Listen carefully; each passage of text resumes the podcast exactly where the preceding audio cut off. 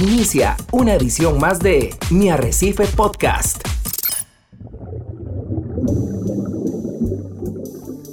Usted está a punto de sumergirse en los misterios de nuestros océanos y en el fascinante mundo de los acuarios marinos. Esto es Acuariofilia Marina, un mundo marino en la radio gracias a la Asociación Costarricense de Acuariofilia Marina, una organización sin fines de lucro comprometida con el acuarismo responsable y profesional. Hola, ¿qué tal amigos de Monumental, la radio de Costa Rica, los 93.5 de la frecuencia modulada? Esto es Radio Monumental. Esto es Acuariofilia Marina, un programa de la Asociación Costarricense de Acuaristas Marinos que busca compartir con ustedes buenas prácticas, prácticas responsables para poder mantener esos seres vivos que decidimos tener en nuestros hogares como parte de la acuariofilia y que también busca darle voz y visibilidad a esos esfuerzos de restauración de recursos naturales con mucho énfasis en recursos marinos en nuestro país y fuera de nuestras fronteras. Le damos gracias al creador por la oportunidad de llegar hasta su lugar de trabajo, hasta su automóvil, a lo mejor hasta su casa. Gracias por abrirnos la ventana o la puerta del lugar donde usted se encuentra para poder acompañarle en esta mañana y bien acompañado de Cristian Hernández en el Control Master Monumental. Hoy tenemos un programa tremendamente especial y que va muy de la mano con el programa que tuvimos la semana pasada y hoy dándole gracias a Dios también porque estamos en noviembre ya, don Hernán, y yo no sé usted, pero yo me estoy tomando este cafecito, disfrutándolo mucho, y le cuento que ya me comí el primer tamal, don Hernán. Yo no sé usted, buenos días. Qué bueno, qué bueno, Ricardo. Y ya, ya me hiciste la boca agua, qué rico un tamal con este cafecito. Muy buenos días, Ricardo, y muy buenos días a usted que nos acompaña desde su casa, desde su lugar de trabajo, desde su vehículo, que tenga un sábado muy bendecido que disfrute de este programa de acuariofilia. Siempre trataremos de hacerlo con el mayor cariño posible para que le sea entretenido, para que le sea de educación.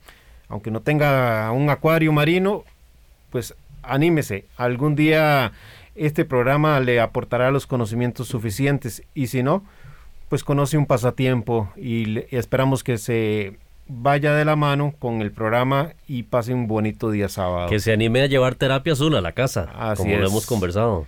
Así es, sí, eh, Ricardo, ya a la vuelta de la esquina con la Navidad, ya uno comienza a cambiar el cassette, a prepararnos para esa época tan, tan bonita, más allá de los regalos y otras cosas. Eh, más que nunca, esta pandemia nos ha enseñado a revalorizar las cosas importantes qué es lo que debe estar en esa pirámide de valores, la amistad, la familia, la salud. Así que que esta Navidad que estamos por iniciar sea muy bonita para todos ustedes. También le damos la bienvenida a un, compañero que ya nos acompaña por segunda vez y, me disculpas si no es la segunda vez, yo no sé si ya, ya habríamos tenido a Josué Méndez en otras oportunidades. Ya lo hemos tenido en varias ocasiones y yo creo que dicen por ahí que ya adornó la casa Navidad ya en noviembre. Así que buenos días, Josué. Muy buenos días, don Ricardo. Muy buenos días, don Hernán. Gracias a Dios, otro nuevo programa. Gracias otra vez por la invitación.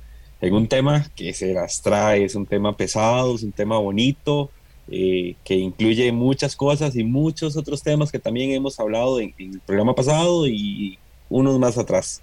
Muchísimas gracias y, y en lo que pueda aportar, aquí estoy. Ricardo, cuando planeábamos estos programas eh, y entrábamos en una discusión, ¿cómo abordar el programa que orientara sobre los diferentes métodos para crear un acuario equilibrado con un balance iónico? Y entonces obviamente resultó que teníamos que hablar de lo que era el balance iónico. Y cerramos prácticamente diciendo que para no tener problemas de balance iónico teníamos que usar aditivos balanceados. Y el programa de hoy pues va a tratar de abordar eso. Vamos a conversar sobre métodos de dos partes, sobre los sistemas Balin, sobre el sistema de Triton y el uso del reactor de calcio, etcétera. Josué, ¿qué nos puedes contar? ¿Cómo trabajas vos con tu acuario? usas reactor de calcio, usas Calwasser, usas eh, dosificación por líquidos, dos partes, Balin, Core. ¿Cómo lo manejas? Don Ricardo, en este momento eh, el acuario está, está bastante, bastante nuevo, entonces estoy optando por, por hasta donde me llegue eh, la capacidad para hacerlo por, por Balin. en este momento estoy utilizando, hay varias marcas, estoy utilizando una específica que me gusta mucho eh, creo que me está funcionando bastante bien y por el momento pienso quedarme así. Ya he tenido eh, reactor un muy poco tiempo, he usado Balin de dos, eh, he usado aditivos de dos partes, Balin completos, entonces creo que han dado por, un poquito de todos y, el Balin a mi gusto es el, el ganador en este momento. Veíamos en el programa pasado, por si alguien se lo perdió, que en nuestro ecosistema todos los organismos, desde las bacterias hasta los peces pasando por los corales, pues van a consumir los elementos que están presentes y van a haber demandas por yodo, van a haber demandas por molibdeno, por vanadio, por níquel, por el mismo cobre, por cobalto, magnesio, hierro, por supuesto que del calcio, del magnesio, etcétera. Y que si no los reponemos y no los mantenemos en las proporciones que se encuentran en el agua natural del mar, no les estamos brindando una buena salud a nuestros organismos y la prosperidad necesaria para que ese acuario se ponga como todos queremos verlo, como foto de revista. Cuando un acuario es joven, Tal vez alguien pueda decir que el simple cambio de agua podría ser suficiente para reponer esos elementos que se están consumiendo, que se están depilando. Yo quiero volver a repasar, Ricardo, un ejemplo que yo he puesto, eh, por lo menos ya esta será la tercera vez en Acuariofilia Marina desde que existe este programa aquí en Radio Monumental, que a veces eso es una solución, pero no permanente o de largo o mediano plazo. Y el ejemplo es muy sencillo. Si tenemos un acuario de 200 litros y este acuario tiene una cantidad, una concentración de 400 ppm de calcio y tiene un consumo semanal de 10 ppm, obviamente al final de los 7 días va a estar en 390 ppm.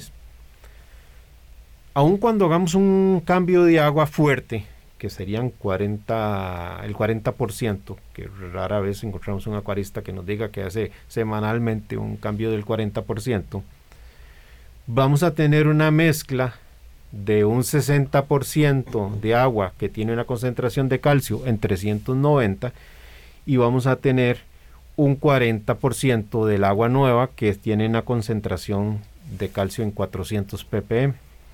Al final de cuentas eso nos va a dar una mezcla y estos van a ser 394 ppm de calcio. Sí, todavía tenemos el, el calcio en un rango aceptable, pero conforme van pasando las semanas, vimos con este simple número que puse que el calcio ya no estaba en 400, que cayó a 394 a pesar de que se dio un cambio de agua. Y ahí va a ir cayendo, cayendo, cayendo, hasta que sale de un rango aceptable y ese calcio ya entra en un rango que puede comprometer la formación de esas estructuras eh, de carbonato de calcio. Es muy fácil en nuestro pasatiempo porque tenemos test en nuestras casas que nos permiten medir ese calcio, pero la cosa se complica enormemente cuando pensamos en todos los demás elementos que vimos eh, o citábamos en el programa pasado, que no son medibles con nuestros test y tenemos que recurrir a herramientas como las del ICP que comentábamos.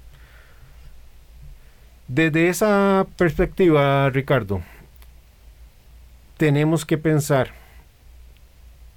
que los aditivos que usemos tienen que ayudarnos a reponer esos faltantes de los elementos que tenemos en el acuario y a mantenerlos en el rango para el cual las especies evolucionaron. Para ir entrando en materia, entendamos qué es lo que son aditivos de dos partes. Básicamente los aditivos de dos partes lo que hacen es introducir, por un lado, el calcio consumido y los carbonatos que se han consumido. Eso es básicamente. Pero no reponen todo lo demás. Si lo queremos ver de otra manera, sería, podemos llevar los carbonatos y el calcio a un nivel de rango, pero todos los demás elementos van a seguir depilándose semana a semana a pesar de que hagamos cambios de agua. Y es que lo que estás diciendo, don Hernán, es que la reposición de esos elementos es integral, va más allá de los elementos que usualmente llamamos como principales. Así es. El de dos partes se centra en dos de esos elementos principales, pero descuida todo el resto de los elementos que deben de ir en un balance Así es. En, ese contenido de sal. Básicamente esas dos partes son porque tenemos un frasco, un bote, un recipiente que lo que tiene es cloruro de calcio, por un lado, y por otro lado tenemos los carbonatos de sodio. ¿Qué es lo que va a suceder ahí? Que ahí se va a juntar el calcio con los carbonatos y van a quedar libres el sodio y el cloruro, que básicamente es la sal común y silvestre de todas nuestras cocinas. Entonces, metimos en rango el carbonato y los calcios, todos los elementos que no son el cloruro y el sodio van a seguir depilados y van a seguir depilándose y tenemos un efecto negativo que es aumentar la salinidad del acuario al formarse eh, con los iones que quedaron libres del cloruro y el sodio la sal común y silvestre. Y entonces el acuarista va a ir notando que conforme adita estos, eh, esta receta de dos partes, la salinidad reflejada en la sonda o en el refractómetro va a ir subiendo. ¿Y qué es lo que hace? Meterle agua dulce. Para nivelar. Entonces, al meterle agua dulce, diluye ese cloruro de sodio la vuelve a meter en 35 partes, pero no solo está diluyendo el cloruro eh, de sodio, está diluyendo todos los demás elementos. Y entonces viene un efecto negativo, si resolviste el problema de salinidad, pero diluiste aquellos elementos que aún venían ya siendo deficitarios y entonces eh, comenzamos con serios problemas de balance iónico en nuestros acuarios.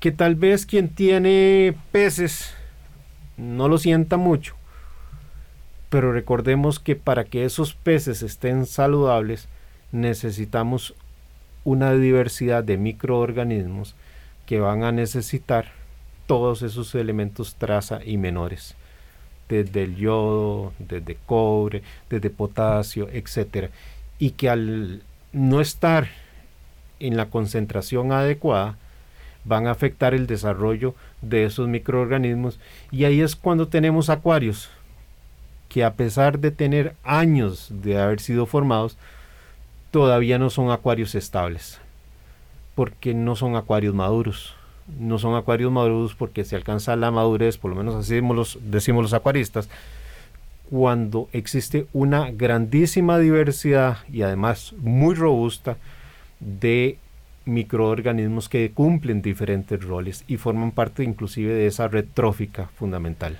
Y es que esos organismos, don Hernán, no tienen el proceso de osmorregulación que sí tienen los peces. Entonces, cuando tenemos un acuario de solo peces, podríamos en la buena teoría relajarnos un poco más de ese monitoreo cercano a ciertos parámetros de la química del agua, no a todos. Hay que ser claros en eso, ¿verdad? La parte de nutrientes hay que seguirla monitoreando, la salinidad, el pH, etcétera.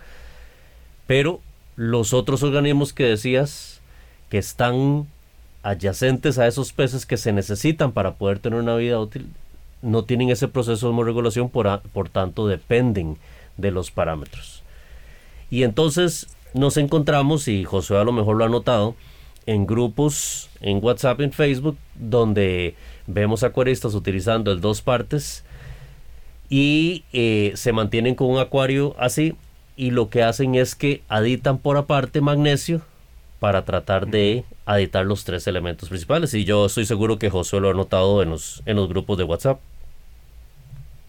Sí, yo pensaría que esto casi que entra un tema de gusto o, o que en el momento lo utilizaron y les funcionó. Entonces, ¿qué pasa? Utilizaron dos partes, les funcionó, pudieron eh, solucionar el tema de la salinidad o realmente no se fijan mucho en el tema de la salinidad. Pasa mucho que, que, no nos fijamos en los pequeños detalles de que puede dar un producto u otro y ahora hay tanta variedad de producto y hay unos, o sea, hay muchísimos que son tan buenos que realmente casi que lo difícil es escoger qué producto bueno vamos a utilizar. Gracias a Dios ahora eh, pues el acuarismo se ha, se ha levantado muchísimo en la parte de productos, de ciencia. Pasa muchísimo con, con, el tema de, de, productos, que, ok, a mí me sirve este, a mí me sirve el otro, entonces di, creo que más que todo es como, como un gusto que, que, vas, que vas adquiriendo el producto y hay gente que le funciona y gente que no. Y yo pienso que cada, cada acuario es un mundo diferente y, hay que comprender, ¿verdad? No, uno no puede, no puede cerrarse en decir, no, es que eso es malo porque a mí no me funcionó. Pasa mucho. Así es. Y don Hernán, hablamos aquí también de las prácticas de la vieja escuela y hablábamos de que eh, hace 15, 20 años se apoyaban mucho los acuaristas de ese tiempo en cambios de agua, dado que no habían tantos instrumentos de medición como los que mm. tenemos ahora, no se conocía tan de cerca eh, la química del agua. Pero en el año 94 cambia la historia del acuarismo eh, marino. antes de llegar ese año 94, Ricardo, no hay que despreciar el método dos partes, porque forma parte de la historia que permite tener hoy el acuarismo que tenemos, un acuarismo muy profesional. De la evolución. Así, en, eh, son eh, etapas necesarias que, se han pasado, que hemos pasado y que nos han dado hoy el acuarismo tan avanzado que existe. Hace una semana, si mal no estoy, por ejemplo, se publicaba la noticia de que por primera vez se había logrado una reproducción sexual de escolimias. Y si apuntaban, por ejemplo, a una X marca de sal, al uso de los ICP de una empresa determinada, un tipo de fabricante de iluminación de luces para acuario en determinada, que si no hubiesen estado en el mercado hoy día, gracias a la acuariofilia, no sería posible que hoy se estuvieran dando noticias de la reproducción por primera vez en la historia de una escolimia y así sucesivamente con la reproducción sexual de otros acuarios que usan otros sistemas de automatización diseñados para el acuarismo, etcétera. Entonces, el acuarismo está cumpliendo un rol muy importante. En la medida que existe, existe la oportunidad para los fabricantes de traer nuevas innovaciones. Y esas innovaciones están representando hoy la oportunidad para sobrevivir para los corales yo decía que no hay que quitarle el mérito al método de dos partes, porque antes de la referencia que nos vas a dar, era lo que había, el método de dos partes. Eh, eh, ah, tenías la sal y luego había, hay una depilación natural del carbonato de calcio y había que reponerla, que tiene sus elementos negativos hoy por hoy, porque existen mejores oportunidades, pues eh, está claro, pero en su momento era la alternativa. Y, yo creo que hay, hay que reconocer eso. El problema de eso era eso, que cuando el ecosistema, los corales iban consumiendo el calcio y los carbonatos y se nos caían por debajo de los niveles adecuados, había que volver a meterle el método de los aditivos de dos partes. Y al meterle el aditivo de dos partes, se generaba la explicación que dimos. Crecía la salinidad y todo lo que con ello se, se deriva. Y ahí es donde viene el señor que precisamente tiene el nombre del método que nos vas a presentar. Sí, exactamente. Eh, lo que hacían los acuaristas antes, utilizando el dos partes, es incrementar ese desbalance iónico del que profundizamos en el, en el programa pasado.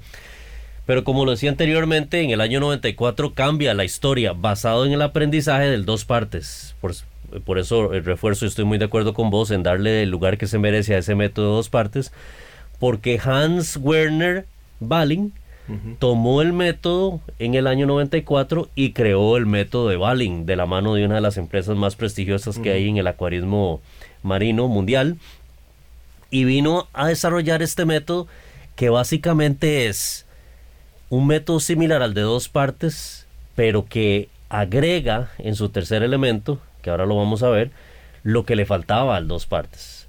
Entonces, el, la, tiene la parte A, que es cloruro de calcio, igual que el de dos partes. Tiene la parte B, que es carbonato de sodio, al igual que el de dos partes. Pero la diferencia es que introduce un elemento C que está constituido por los las demás sales o elementos que hay en el mar o en la cubeta de sal con la cual hacemos nosotros los cambios. Correcto. Y que viene a complementar esa parte A y B. Correcto. Lo cual ya elimina ese problema de aumento de salinidad que Sí se va a dar. Pero es que aquí está la genialidad de, este señor. La genialidad de Hans Werner Balling es que él se percata que obviamente al juntarse el calcio y el carbonato dejaban libre al cloruro por un lado y al sodio, formándose luego el cloruro de sodio, la sal común. Y eso subía la salinidad. Al subir la salinidad, diluíamos con agua, pero no solo diluíamos la salinidad, sino diluíamos todo lo demás. Entonces el Señor dice, bueno, aquí voy a meter una tercera parte con todo lo demás que no es cloruro de calcio, que no es carbonato de sodio. Entonces, cuando se junta el cloruro con el calcio, eh, perdón, cuando se junta el carbonato con el calcio y se junta el cloruro con el, sodio, también aditas la tercera parte. Es decir, los organismos van a estar consumiendo, los, los organismos que forman la estructura de carbonato de calcio, van a estar consumiendo este elemento, el carbonato de calcio. Cuando se cae de nivel y va perdiendo el rango adecuado, tenemos que dosificar. Y entonces él dice, bueno, cuando vaya usted a dosificar la parte 1, la parte 2, también dosifique la parte 3, que son todas las restantes sales. Y entonces lo que va a hacer es que sube la salinidad pero también suben las otras sales, suben también los otros elementos. Y cuando agregas el agua dulce para diluir, diluís tanto la salinidad propiamente como todos los demás elementos. Y mantenés entonces el equilibrio iónico. Y esa es realmente la gran genialidad de este señor. Vino a resolver un problema importantísimo que teníamos en la acuariofilia. Y luego ya vienen otras marcas que por razones de patente pues eh, le comienzan a llamar Balin Light, pero por lo menos tienen el espíritu. El, espíritu de respetar el nombre del, creador de esto, el apellido Balin. Entonces comienzan a, generarse diferentes marcas, eh, algunas donde meten más magnesio en el bote C para, en, el tarro C para, para justificar la patente, etcétera pero se viene a resolver un problema muy importante eh, con la acuariofilia. Ahora, y esto de cara a lo que viene a ser posteriormente el, agente de Triton. Hans Werner Valley lo que hace es un análisis cogiendo el esqueleto del coral y se fija qué elementos son los que están formando esa estructura del hueso del coral. Entonces es un método pensado en la fijación que hacen los organismos de carbonato de calcio. Y eso es un detalle muy importante para lo que vamos a ver en la segunda parte del programa de hoy con el método de, de Triton. Así es. Hoy estamos conversando en acuariofilia marina, estamos hablando de los diferentes métodos para reponer el consumo que se hace en los acuarios de arrecife de los diferentes elementos mayores y menores. Hoy estamos hablando, don Hernán, ya hablamos del método de dos partes. Podríamos meter en esa línea, Ricardo, el tema del reactor de calcio y también el reactor de agua de cal o water porque básicamente es, el mismo concepto, suplir las necesidades de carbonato de calcio, pero no suplen las otras necesidades. Aunque hoy día, pues, producto de los avances, eh, te, te, dan unas piedritas para que metas al reactor de calcio que vienen metiendo magnesio, que vienen metiendo otros elementos, pero aún así todavía no es esta solución eh, balanceada iónicamente. Así es. Y de hecho, de hecho, increíble lo que es la tecnología sobre, sobre el acuario, lo que hemos avanzado, que, que realmente eso a mí me emociona mucho, porque di, yo estuve más o menos como en el 2014, no son tantos años, y, y, a veces uno no comprendía todos estos temas. Entonces ahora hay, hay mucha variedad de productos. Inclusive me llama muchísimo la atención que hace poquito salió eh, eh, un producto que se llama All for Reef. Eh, no sé si don Ricardo tiene más, más detalles sobre ese producto, de hecho lo que hace es aditar todas las partes en un solo líquido. ¿Cómo lo hicieron? Pues habría que, estudiar un poco más. sé que tiene que estar todo balanceado para empezar a utilizar el producto, pero el avance ha sido tan increíble que ahora eh, esta misma eh, marca que hizo el Balin, pues saca este producto de for Reef que me parece increíble. Y que Josué viene a, también a, facilitarle la tarea a muchos de los acuaristas, porque en el método Balin, por ejemplo, necesitamos tres diferentes cabezas de dosificadora para poder agregarlo. Lo agregamos manualmente cada uno de los elementos. Ese producto que están nombrando es los tres A, B y C del Balin en uno solo. Eh, se facilita muchísimo, viene con un cierto balance y unos ciertos parámetros. Sin embargo, Josué y Don Hernán, no hay que perder la perspectiva de que aditando con dos partes, con Balin, con All for Reef, eh, etcétera, etcétera, y los diferentes eh, otros métodos que vamos a hablar en la segunda parte del programa, hay que reponer otros elementos menores dependiendo del consumo del acuario, porque tal vez la cantidad que estamos agregando a través de esos métodos no sea el suficiente, solo sea suficiente para mantener un balance iónico, pero no para suplir el consumo que se tienen de los diferentes elementos. Estamos en Acuariofilia Marina, acá en los 93.5, nos vamos a separar por unos minutos, pero ya volvemos con más información. Enseguida volvemos con Acuariofilia Marina, un mundo marino en la radio, gracias a la Asociación Costarricense de Acuariofilia Marina. Mi Arrecife Podcast. Estamos de regreso en Acuariofilia Marina, hoy hablando sobre los productos que podemos para mantener el balance iónico en nuestros acuarios. Ricardo, dejamos la historia en la primera parte del programa de el rol que cumplió el método de dos partes, eh, por supuesto que aún hoy vigente para algunos acuaristas, porque si usas métodos de dos partes y lo combinas con un análisis ICP, igual puedes estar reponiendo los elementos que te hagan falta.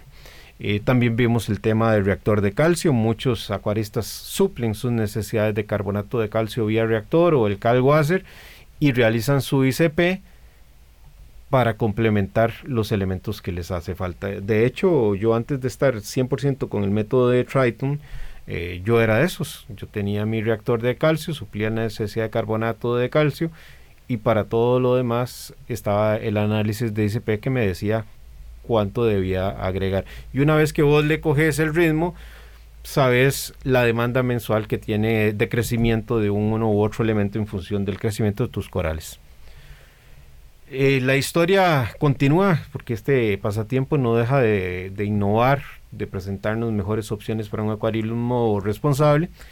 Y entonces llega la empresa de Triton y nos propone una forma diferente de ver el acuarismo, que es un método muy holístico donde no tenemos que fijarnos en las relaciones particulares, sino verlo como un todo, como un ecosistema, como lo que es el planeta y como son los mares, no, se pueden ver eh, aisladamente el agua, hay que ver la vida, las corrientes marinas, etcétera.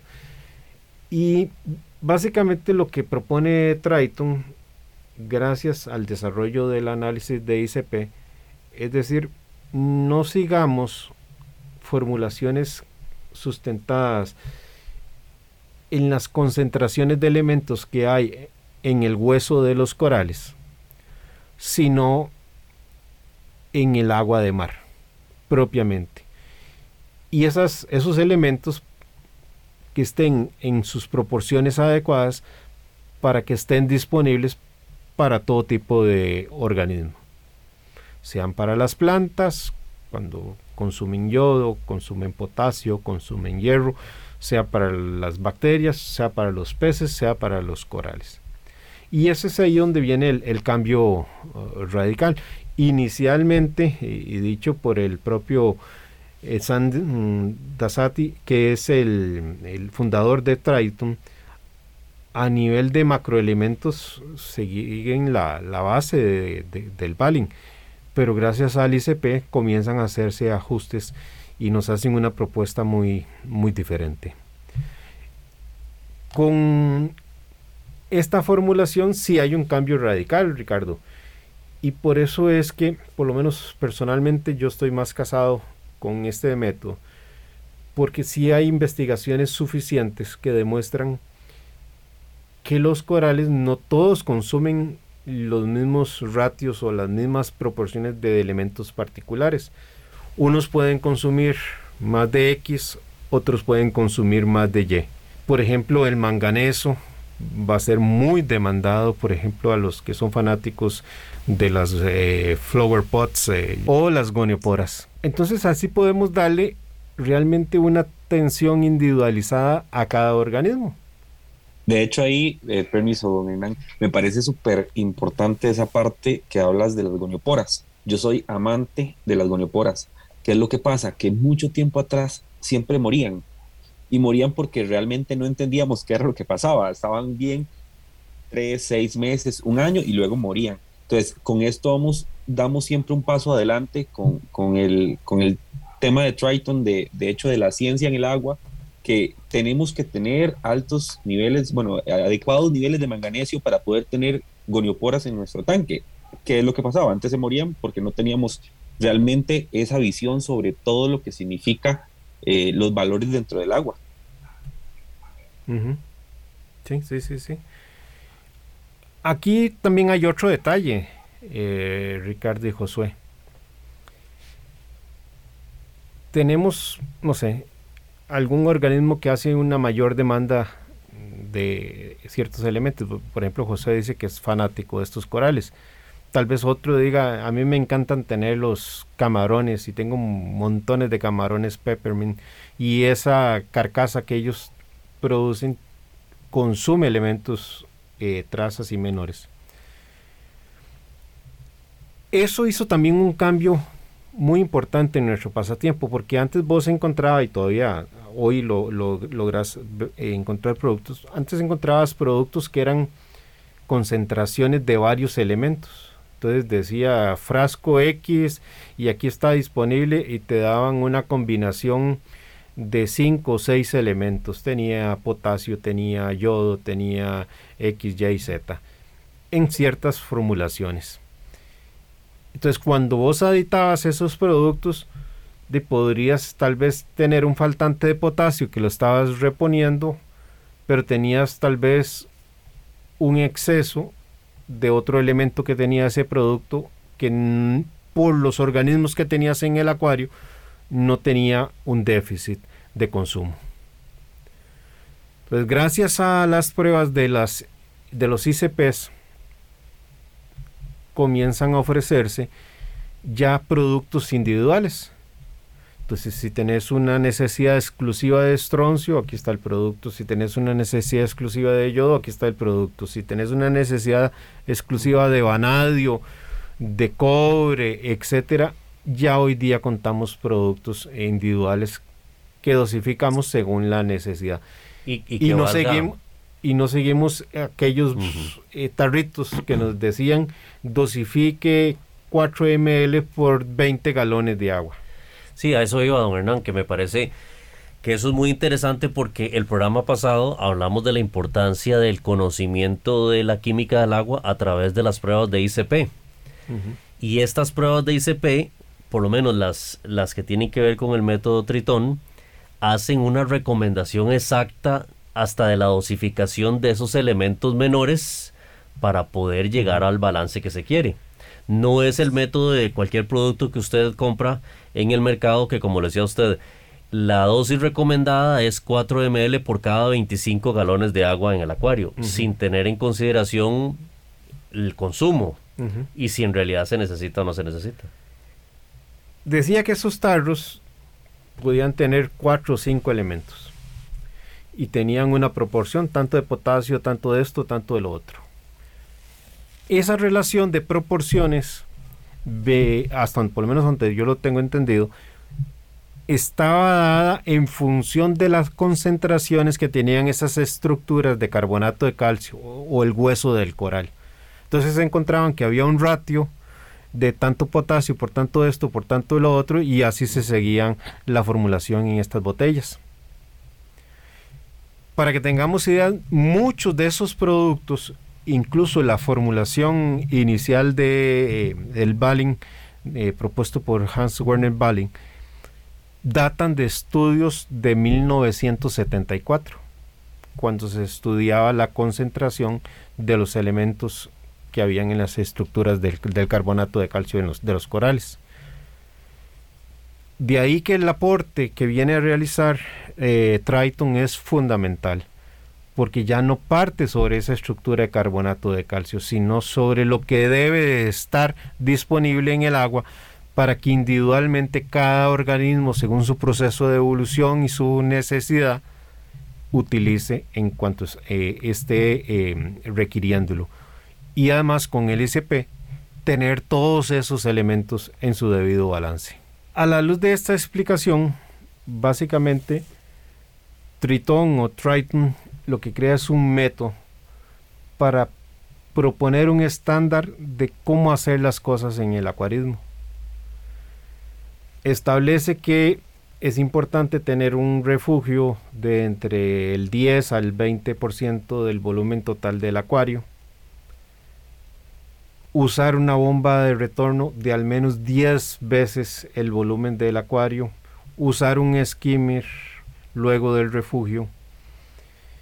Y al pedirles a los acuaristas que usen un refugio de macroalgas con el volumen que ellos recomiendan, se puede saber qué elementos y en qué cantidades son consumidos, dados que todos están usando el mismo método. Todos tienen el refugio con un X volumen, con un skimmer que está en tal posición, con un retorno del agua, etc. Lo que hace es poner una base a partir de la cual se puede comenzar a construir la casa que viene siendo la implementación eh, hoy día del, método a través del Core 7. Y se consideran variaciones que pueden haber como eh, la recomendación de usar el ROGUA como GFO, em, porque a través de los mismos estudios de ICP se pueden medir impactos del, sobre esa base que están usando todos los acuaristas. Entonces aquí viene un detalle importantísimo. Al final de cuentas no estamos hablando de un método de dosificación, sino realmente de un método holístico que nos dice cómo ver, cómo llevar, cómo hacer las cosas en el, en el pasatiempo y al establecer las bases para hacer esas cosas, pone un punto de partida, un estándar en la base para un arranque común para todos los acuaristas, que luego viene siendo complementado con los análisis de ICP para hacer los ajustes menores de los elementos. Esto, visto ya de forma global, claro que podemos entrar a profundizar en muchísimos más detalles, pero no daría el programa, es lo que hace que, quienes estemos trabajando con este método podamos obviar los cambios de agua. Y por supuesto, ahí hay un impacto no solo en la economía, el no estar comprando sal con, frecuencia. Bueno, no significa que no hagas cambios de agua, es decir, si hay problemas... Son recomendados para corregir. Para corregir, exactamente, pero no es la actividad diaria de estar haciendo cambios de agua para reponer eh, elementos. La reposición las es a través de los resultados del, del ICP.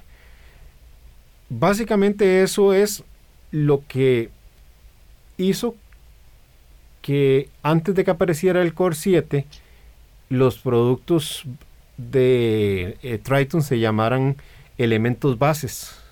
Y entonces vos buscas en internet fotografías viejas y vas a encontrar base, eh, elementos bases 1, 2, 3A y 3B, lo que hoy día es el Core 7. Para mí, de hecho, eso es, es un, producto súper, súper importante. Yo estoy eh, cerca, cerca realmente de, pasarme. Tal vez el mismo eh, sistema de, Triton, eh, ellos tienen como dos, si mal no entiendo, que es uno con macroalgas y otro sin, sin algas. Yo, de hecho, no tengo refugio y el otro es simplemente como la base del sistema. También me parece muy interesante el hecho de que, que, no sea tan cerrado, que no sea tan...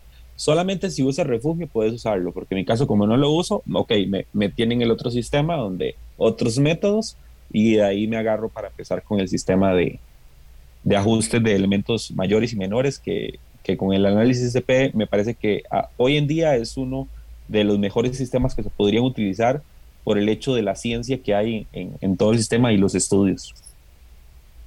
Correcto. E incluso puede ser que las personas no utilicen propiamente el método de Triton, el Core 7, y usen reactor.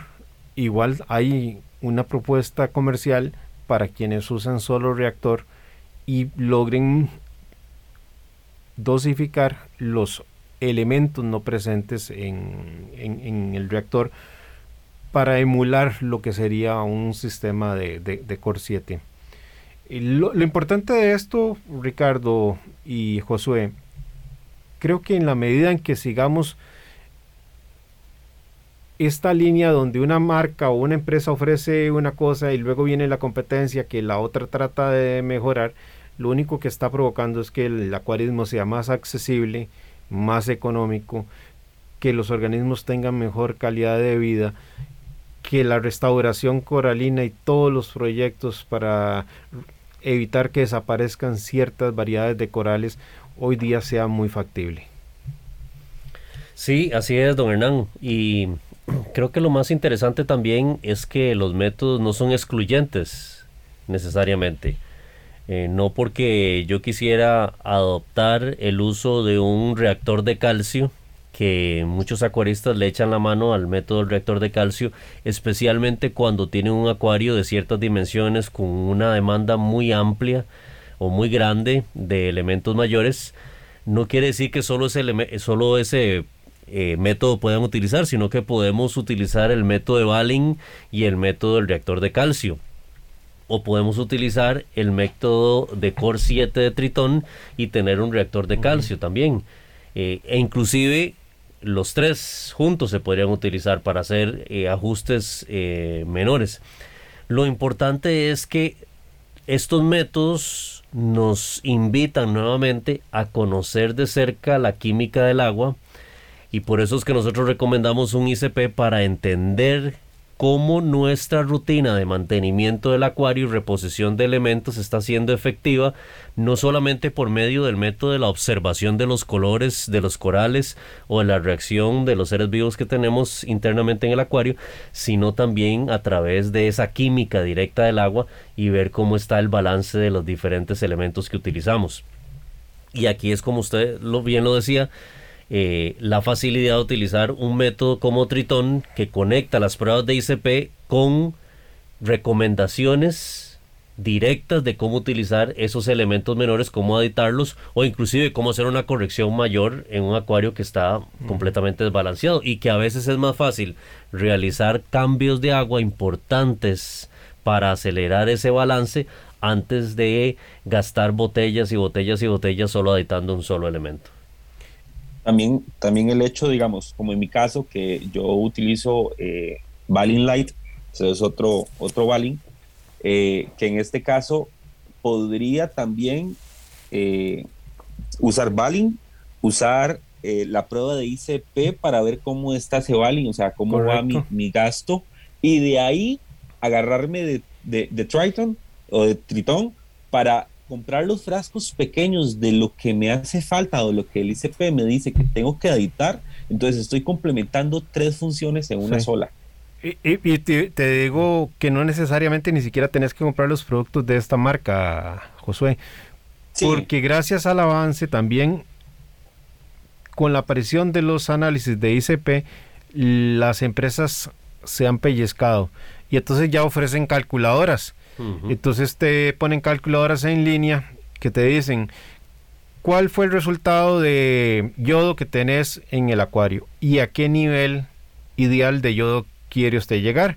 Entonces ahí te dicen, ok, para ir de aquí a allá necesita ponerle tantas gotas o tantos ml y hay varias empresas eh, que fabrican aditivos que no tienen nada que ver con la empresa de Triton que te ofrecen eh, estas soluciones. Entonces, la gran ventaja que nos aporta el ICP también es usar estos puntos de referencia para poder trabajarlos con cualquier otra marca.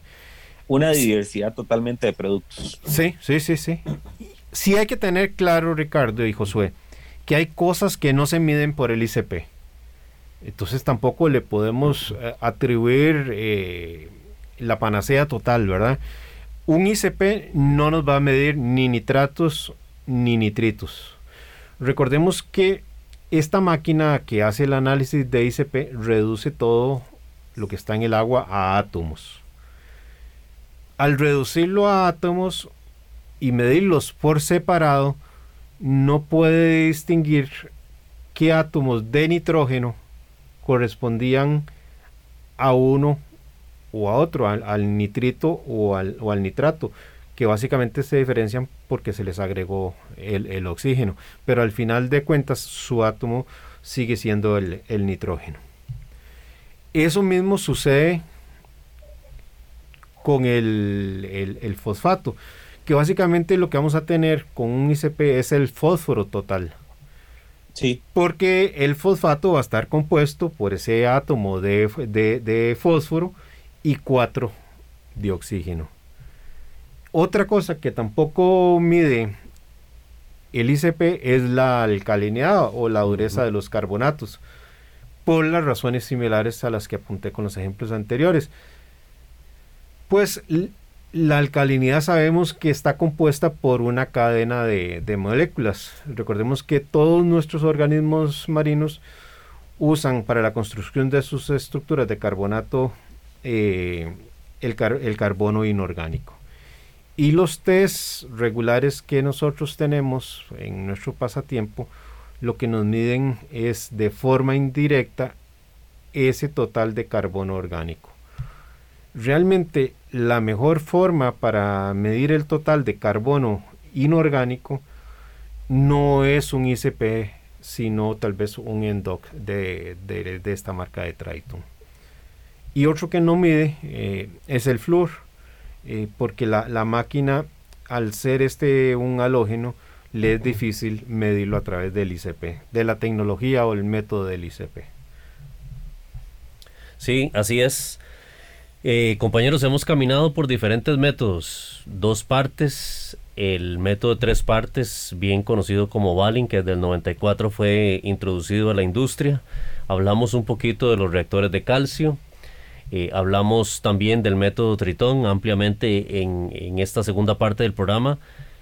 ¿Cuál es un consejo para ya ir cerrando el programa de acuariofilia marina? ¿Cuál sería el consejo que le den ustedes a un acuarista que todavía no se ha acercado tanto a esa química del agua y que quiere y aspira a tener seres vivos eh, con calidad de vida y a, y a lo mejor también a tener corales con buen color? Josué, empecemos con vos. Realmente eh, creería que lo que siempre hablamos, eh, don Hernán me apoya mucho en eso, es primeramente tener un ósmosis porque por más que usted quiera hacer análisis ICP, si usted no está reponiendo con agua de ósmosis, siempre va a haber una variación porque usted no sabe qué elementos se está metiendo con el agua de la cañería del, grifo. Entonces, primero ósmosis y realizar periódicamente los ICP para empezar a entender cuando realmente a usted ya le llega el primer resultado y usted lo analiza y, ellos, ni siquiera hay que, que, analizarlo tanto en esa parte, ellos mismos te dicen eh, qué ir haciendo, eh, te van explicando y eso me parece genial. Entonces, yo garantizo totalmente el hecho de un osmosis y un ICP y de ahí empezar a entender todo. Don Hernán. Ricardo, lo que hemos dicho en infinidad de programas en acuariofilia marina, nosotros cuidamos agua. Si se gasta mucho dinero comprando peces, comprando fracs de un centímetro de un coral para verlo algún día hacer una colonia, tenemos que invertir en la mejor información de cómo está esa calidad de agua. Y eso no solo pasa por tener test eh, que podamos manejar en nuestras casas, pasa también por hacer análisis de ICP y ver qué tenemos de más, qué tenemos de menos, qué cosa eventualmente puede estar en una línea, convertírsenos en un verdadero dolor de cabeza. Puede ser que veamos un leve incremento en el aluminio, pero al próximo mes vemos otro incremento y otro incremento. Algo nos dice que tenemos una eh, importación a nuestro sistema de aluminio no deseado y tenemos que corregirlo antes de que se brinque la cerca y se nos vuelva un problema. Y por supuesto, invertir en aditivos no solo balanceados, sino que sean de calidad farmacéutica. Porque nada haces con un ICP que te dice que tenés un problema X si estás usando una materia prima de un fabricante que no es calidad de laboratorio y que está metiendo impurezas que son las que querés corregir. Sí, y, creo que lo único que le complementaría a lo que decís Josué y don Hernán es que eh, estemos claros en que no solamente hay que probar y aditar los tres elementos principales en un acuario. Hay todo un ecosistema, todo un balance iónico que es importante tenerlo en consideración. Recordemos que los peces tienen un proceso de autorregulación de la parte osmótica. Los seres vivos alrededor de ellos no lo tienen y podrían verse afectados si no tenemos un balance iónico y darnos dolores de cabeza al final de, de ese proceso. Así que con esto queremos agradecerle por estar esta mañana en Acuariofilia Marina. Por supuesto, los queremos invitar para que siga usted en la gratísima compañía de Radio Monumental, la radio de Costa Rica. Acuariofilia Marina, un mundo marino en la radio, gracias a la Asociación Costarricense de Acuariofilia Marina. Mi Arrecife Podcast.